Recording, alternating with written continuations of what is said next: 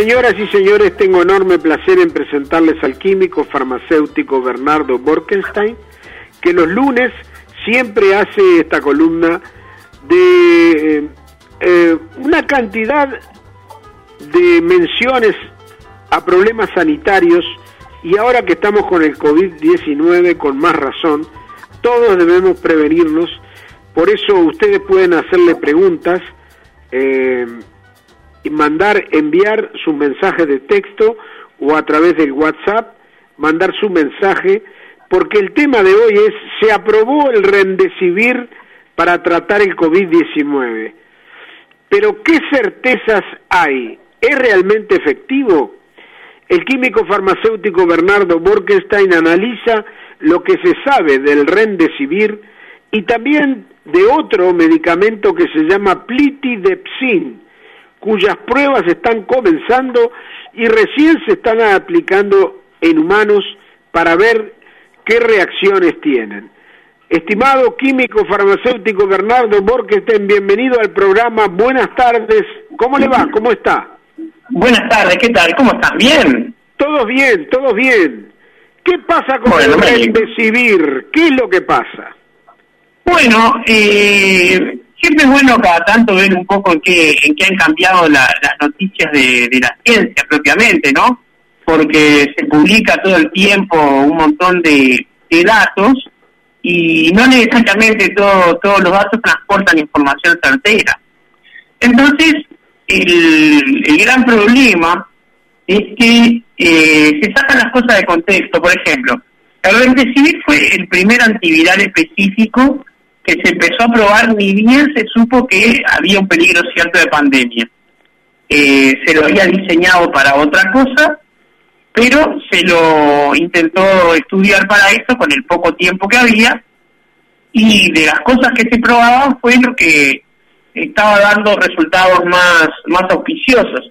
Recordemos que al principio de la pandemia un doctor francés que se llama Didier Raúl sacó unos estudios muy atropellados pero que generó una, una onda mundial de usar la hidroxicloroquina con la citromicina y que el presidente de Estados Unidos la empezó a tomar este incluso como preventivo, lo que se llama como profiláctico, cosa que nunca estuvo recomendada. El, medicamento ese estaba aconsejado como cura y no como profiláctico. Y después se vio además que no que no, no, había un gran un gran beneficio en utilizarlo, que no no servía como cura y eh, los los investigadores volvieron a este, foja cero, como se suele llamar, volvieron a las básicas, y de momento lo único cierto es que los tratamientos que están utilizando los médicos hoy en día son los medicamentos de conocimiento de uso clínico este, abundante. Por ejemplo, la dexametasona, que es un corticoide que se utiliza para evitar la cascada de inflamación. Y bueno, y no no hay todavía nada nada específico Pese a que por el hecho de que el gobierno de Estados Unidos ya compró el 90% de todas las dosis disponibles de Remdesivir, se generó una expectativa muy grande de que este podría ser efectivamente el medicamento que curara el COVID-19. Pero realmente no, no hay ninguna no hay ninguna información al respecto. El Departamento eh, de Salud hay mucha información, lo que no hay ninguna es que sea concluyente. El presidente Donald Trump, a través del Departamento de Salud de Estados Unidos, compró el 100% de la producción en julio, el 90% en agosto y el 90% en septiembre. Es una compra muy grande, ¿verdad? sí, es muy grande y eh, probablemente no no alcance para todos los los casos que están en Estados Unidos que están disparados, porque no debe ser una cantidad, digamos, eh, tan grande como parece que, que, que en porcentaje no deben ser cientos de millones de comprimidos o, lo que venga ese, ese producto, no sé si viene en aerosol o, en qué forma de aplicación.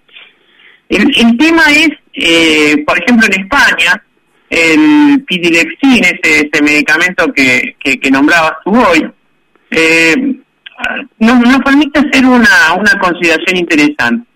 Este es un medicamento que se utiliza para un tipo de cáncer que se llama mieloma y que, como habíamos dicho en otras columnas, se están probando los medicamentos que ya se tienen para otras enfermedades a los efectos de ver si alguno de ellos nos permite curar el COVID, porque es más fácil eh, ante la ausencia de una cura probar algo que ya está en plaza, porque es fácil de, distribuirlo a los medicamentos, a los centros de salud, porque ya está en distribución. El tema es que este medicamento, el pitilexin, eh, hicieron un estudio in vitro, esto quiere decir que el estudio se hace en una placa de Petri, se hace fuera del cuerpo de los, de los pacientes, eh, una placa de Petri es un aparato similar, equivalente, y vio que era 2.800 veces más activo que el Remdesivir. Esto es muchísimo, pero no es un dato eh, clínico, es un dato de laboratorio. Y eh, en particular ese dato se había hecho estudiando la acción del medicamento sobre células de mono infectadas que estaban en cultivo. Cuando se cambió el cultivo por células pulmonares humanas, bajó a 80 veces más fuerte que el Remdesivir, lo cual sigue siendo mucho, pero no es tan espectacular como 2800. Y sigue sin ser un dato clínico, porque los datos clínicos no se hicieron, todavía se están por empezar, y además tienen varias fases. Entonces, eh, cuando estos datos se filtran a la prensa general, eh, es muy fácil que generen expectativa y ansiedad, porque lo que la gente quiere es terminar de una vez por todas con el con las medidas de, confinamiento y distanciamiento. La gente quiere volver a los cines, al teatro, a comer en restaurantes tranquilos, a quiere la vida normal. Entonces, eh, cualquier noticia que haya sobre una cura o una vacuna va a ser recibida con muchísima expectativa. Pero hay que tener cuidado y analizar la información dentro del contexto que realmente se tiene que, generar. La semana pasada hubo una, noticia sobre otro virus, un virus de tipo gripe aviar este, nuevo, una variante nueva, quiere decir, y, un comunicado decía que el virus tenía potencial epidémico, ¿no? O sea, como que potencialmente podía generar una, una epidemia. Pero eso que se replicó en todos los portales de Internet, en todos los idiomas. Es una búsqueda y aparecieron decenas de miles de referencias, todas teniendo la misma información. Era un virus nuevo que apareció en China, le, le, hago una pregunta, Bernardo. ¿Por qué todos estos virus tanto el aviar como la gripe porcina aparecen siempre en China. No, no aparecen siempre en China. El MERS apareció en Arabia. O sea, pero es, muy probable que aparezcan en Asia. Porque las enfermedades que tenemos nosotros son de otro tipo. Lo más probable que aparezca en América es el dengue, el chikungunya, este, la, la enfermedad esta que transmite la, la vinchuca, el chagas o sea, nosotros tenemos otro tipo de enfermedades porque tenemos otro tipo de costumbres. En particular, la gripe porcina tiene que ver con un sistema de producción, lo mismo que la gripe aviar. O sea, no la gripe, sino el que pase a humanos. Tiene que ver con un sistema de producción, con ciertas medidas de higiene.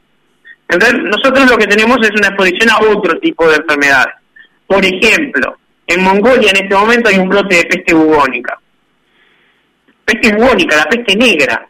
Algo que para nosotros suena siempre a medieval y en este momento en Mongolia hay un brote. Lo que pasa es que la peste bubónica sí se trata con antibióticos, entonces es más fácil de contener. Claro. Entonces, pero como, como, como venía diciendo, ¿no? este virus de gripe que, apareció en China, en la noticia decía que tenía potencial epidémico, pero eso es como decir que un jugador de fútbol tiene el potencial de hacer un gol. O sea, todos los virus que contagian tienen potencial epidémico. O sea, no, no había ninguna información este, importante ahí pero hay tanta ansiedad este, que eso se multiplicó como reguero de pólvora, se corrió por todos lados, y bueno, veremos si, si hay o no una, una epidemia de gripe, pero eh, lo bueno es que las medidas que se usan para evitar una epidemia de gripe son las mismas que ya estamos aplicando. Distanciamiento social, tapabocas, higiene.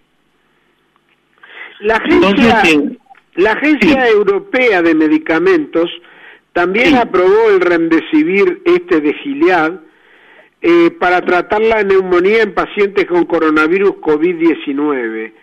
O sea que los europeos también lo anuncian como primer medicamento que Europa aprueba para tratar el COVID-19. Sí, el medicamento ya está aprobado, cumplió todos los, este, los protocolos y de hecho la empresa hizo algo que, que es bastante loable, que es que renunció a una protección específica que tenía porque el sistema legal en el que había desarrollado el Remdesivir, que era para lo que llama una enfermedad huérfana, le permitía tener ciertos controles y exenciones impositivas a las que renunció. Este, claro, pero renunció a un fármaco que iba a vender una cantidad X de unidades a unos beneficios en aras de que le permitan vender una cantidad en vez de X, 100 mil veces X. Claro. O sea, no, no lo hizo por altruismo, pero está bien que lo haya hecho. Eh, eh, Ivana, ¿hay alguna pregunta de nuestra audiencia? Por acá sí, pregunta un celular que termina en, 972 em, si va a llegar el Remdesivir aquí a nuestro país y cuándo. Y probablemente sí, va a tener que cumplir con todas las etapas de registro en Uruguay, ¿verdad? Claro. O sea, tiene que, que cumplir este con, con, los registros de salud pública y todo eso, y en función de eso, este en función de eso se, se pondrá a la venta. De todas maneras, no está comprobado fehacientemente que mate el virus, ¿verdad? ¿Perdón? No, está comprobado eh, fehacientemente que el Remdesivir mata el virus del COVID-19. No, pero no tiene por qué matarlo. Con, eventualmente puede fortalecer a las células para impedir la infección, o sea, hay muchos mecanismos de acción posibles, no necesariamente matar el virus. Justamente eh, puede fortalecer al sistema inmunitario para evitar este, lo mismo, o sea, para, para complicar que una vez que entre infecte, o para fortalecer el sistema inmune para que el tiempo durante el cual el, el cuerpo se, se defiende de la, de la enfermedad sea más barato. Este, entonces digo, no no no es este no es necesario que, elimine del todo. Que, mate el virus. Pero lo que evidentemente sí se encontró fue una cierta acción que justificó todo esto. Lo que no hay información es de que esto sea tan eficaz como una aspirina para el dolor de cabeza. Claro. Esa es la información que está faltando. Bien. O sea, que esto efectivamente pueda permitir controlar la epidemia y no solo algunos casos. Claro. Acá otro oyente consulta, ¿qué significa que el gobierno de Estados Unidos se haya comprado casi el 90% del inventario de los próximos tres meses del Remdesivir? ¿Qué es lo que significa para, para el resto del, del, del de los Sí, que no queda nada para el resto del mundo. Del país. Porque antes que Uruguay, créanme que va a estar Europa y otros países que tienen poder adquisitivo importante. Y ahora yo pregunto, eh, Bernardo, estas preguntas mías, ¿no? ¿no? No hay no hay manera de controlar este esta compra? ¿No, no tendría que haber cierto límite por cada compra de, de, medicamentos? ¿Cómo, ¿Cómo es en ese ámbito el Sí, claro. ¿Y quién controla el gobierno de Estados Unidos? Qué pregunta. Sí, debería, pero el gobierno de Estados Unidos, que manda en la ONU, evidentemente, hasta que China no tenga suficiente poder, y entonces el que abuse va a ser China. o sea, al, al, a lo que llama el Apex Predator, el que está en la cima de la cadena alimenticia, no lo controla nadie. Los datos... yo creo que yo creo que está muy bueno esto de, de tener por lo menos ya dos medicamentos que de alguna manera son candidatos a combatir el COVID-19. Uno es el Remdesivir y el otro es este eh, que fue hallado en España. ¿Cómo es que se llama? Sí, no lo hallaron, eh, encontraron el uso, el medicamento ya se conocía antes, era un medicamento muy conocido para mieloma. Ajá. Este, mm, pero igual, la aún mejor noticia va a ser cuando tengamos la vacuna, ¿no? Sí, ni hablar. No es una noticia importante en serio. Acá Juan de Tala, Juan de Tala consulta, dice, según la CNN, en una ciudad boliviana, algunas personas para protegerse del coronavirus se dan dosis de, dosis de ivermectina, un antiparasitario de uso animal sin ningún estudio científico. Sí, lo, lo charlamos en algún momento. Se propuso la ivermectina como posible cura para el COVID-19. Eh, no solamente es tremendamente tóxica, pero tremendamente tóxica la ivermectina, sino que además no, no dio ningún resultado que justificaba el uso. Claro, bien, muy bien, perfecto. Vamos a decirles a ustedes, nuestros oyentes, que el taller de filosofía contemporánea que está ofreciendo Bernardo Borkestein se llama Pensamiento Complejo y que tiene en este segundo semestre un temario de pensamiento complejo como herramienta, con Friedrich Nietzsche, el nacimiento de la tragedia, con Hegel, La dinámica del amo y el esclavo, con Humberto Eco La belleza, con Aristóteles y Kant el bien, y con Descartes, Leibniz y Borges la existencia de Dios. Por informes e inscripciones, eh, escriban a Borki con K y Y, Borki, arroba montevideo.com.uy o pueden llamar al 093 973 703. Repito, 093 973 703. Bernardo Borges, fue un placer escucharlo y realmente estamos con, eh, con todas las antenas bien desplegadas para protegernos contra el coronavirus. Es así, cuidémonos y eh, temprano esto se va a terminar. Yo creo que más temprano que tarde, pero sin ansiedad. Muy bien. que así sea. Muchas gracias, Bernardo Borges. Hasta pronto, Ivana. Julio, pasen muy bien. Chao, chao. Chao, chao.